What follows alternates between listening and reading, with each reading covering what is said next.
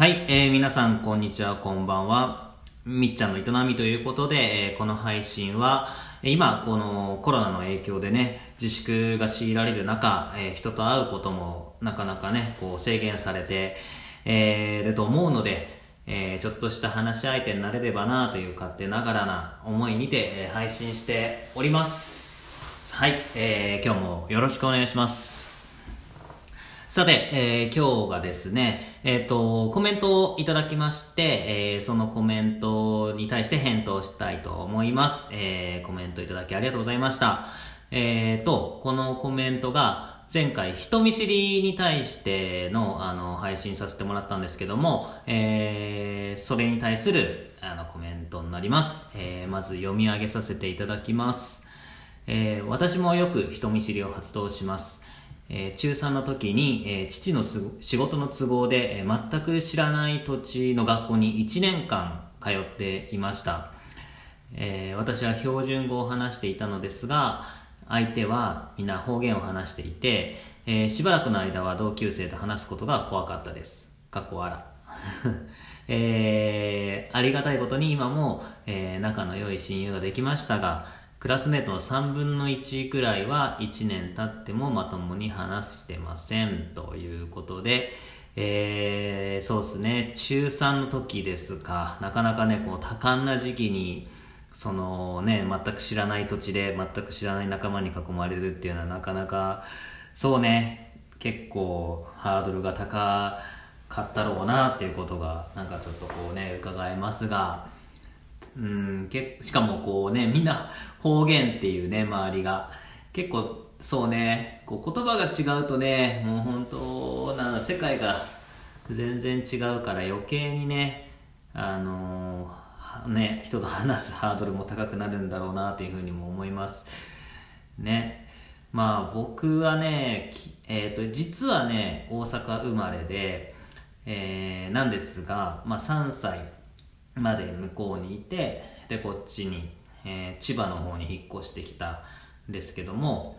まあ本当記憶はね全然その当時の記憶っていうのはほとんどないですけどもやっぱりこうねうん環境が変わるとね結構やっぱ不安だなっていうふうにも思いますしねうんあとはねどうだろうあの方言とはまたちょっと違うけどもあのまあ一昨年にあの僕留学に行ってましてオーストラリアに。でまあ英語っていう環境下でえーとねこう囲まれた時にやっぱりね、まあ、当然全然喋れないからえーめちゃめちゃやっぱり怖かったですね。うんだしそうあのーだからなんていうかな。うんその今もうとりあえずねその社会人として10年間っていうか会社員やってきて僕もまあ人見知りなんですけどもなんていうかこう一応ねスキルでこうカバーしていけるわけですよその人見知りっていうのも。でなんかこうねたわいもない話というか世間話というのを織り交ぜつつこうねなんつうか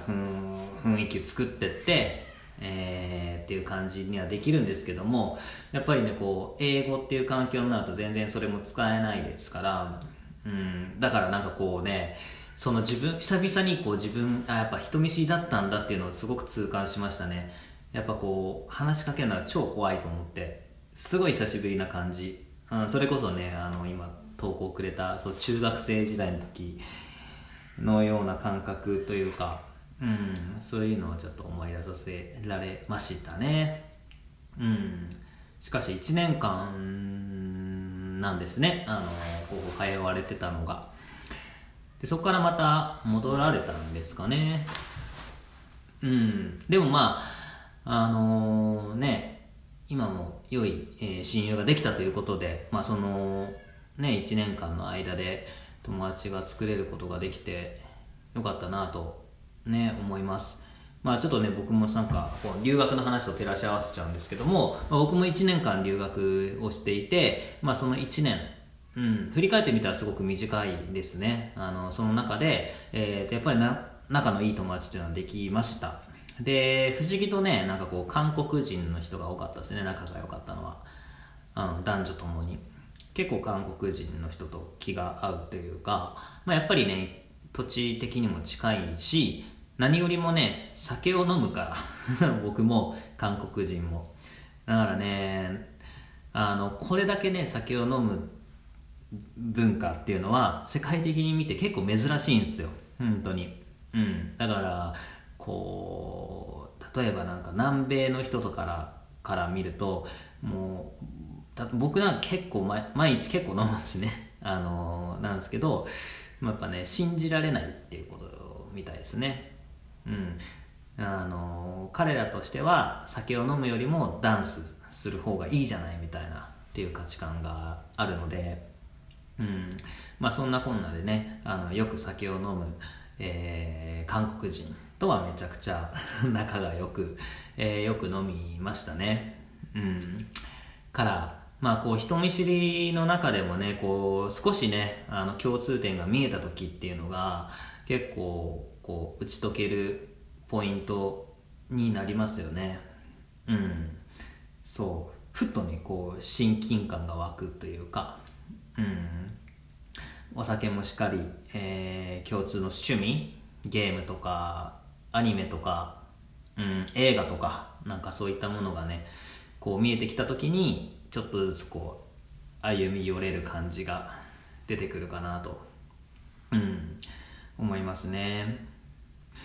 そう。まあ人見知りね。なんかね。うん。結構あるな。うん。今今でもやっぱりね全然あるので、うん、前の放送でもちょっとね言いましたがやっぱね治る治らないではないような気がしていて。もう根本的な性格の話なんでだからいかにこうカバーするかっていうところなのかなとも思ったりしますね。うん。そう。そうですね。でこうまあちょっとまた投稿いただいた方の話に戻りますがえー、ねみんな方言っていうことでねどちらの方だったんでしょうね。あの北かもしくは西かなのか。うん。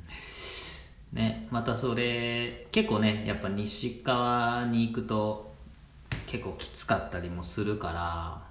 うんうん。であと結構ねその言葉っていうものだけに限らずやっぱ文化も違うからね。同じこう狭い国ながらに。本当関西の方なんかはねやっぱりもうなんつうかな。ボケとツッコミがそのままなんつうか日常会話にあって当然というか。でそのリズム感でえー、生きてるのでやっぱそれがないとすごく違和感みたいなのもあったりしますでしょうね。で逆に言うとこうね僕なんか東京の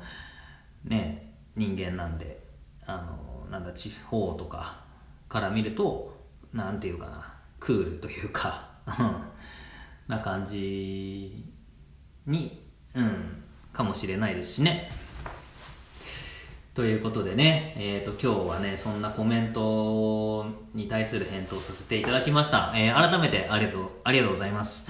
えーとですね、まあこういったようにね、ちょっとコメントの方も随時募集しております。えー、コメントの方は今こう、レディオトークから聞いていただけている方は、えー、詳細欄に URL を貼っております。えー、そこからジャンプしてもらって、えーすると、まあ、こう、投稿できるフォームがあるんですよ、匿名で。で、面倒な登録とかなくて、あの、なんというかな、気軽に投稿できるんで、えー、ぜひね、あの、コメントいただければと思います。で、えっ、ー、と、ノートから、えー、聞いていただけてる方は、あの、このまま記事の、えっ、ー、と、なんだ、コメント欄に